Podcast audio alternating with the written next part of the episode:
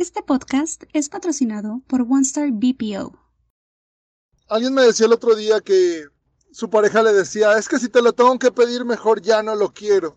Y la verdad a mí se me hizo como una burla a la confianza. Porque si estás en una relación, lo mínimo que puedes esperar y ofrecer es comunicación. ¿Qué es eso de que si te lo tengo que pedir ya no lo quiero? O sea, se supone que la pareja tiene que tener el poder de leer la mente, de saber exactamente qué es lo que quieres y cuándo lo quieres. Eso creo que es el principio básico de la comunicación y saber expresarle a tu pareja qué es lo que quieres. Es lo mejor que puede haber.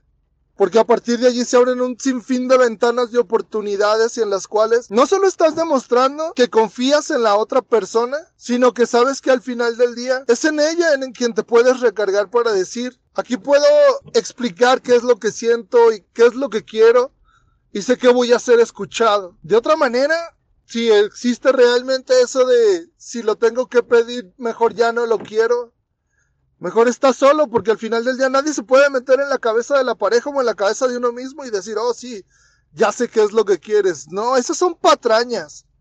¿Quieres tener una relación sana y saludable? Exprésate. Exprésate. Porque si no, qué poca empatía sientes y qué poca empatía tienes para con el otro. Que no tienes ni siquiera la mínima confianza de decir, quiero esto. Y no voy a esperar a que me leas la mente porque no eres adivino. Entonces la próxima vez que estés esperando que tu pareja te lea la mente, piénsalo dos veces.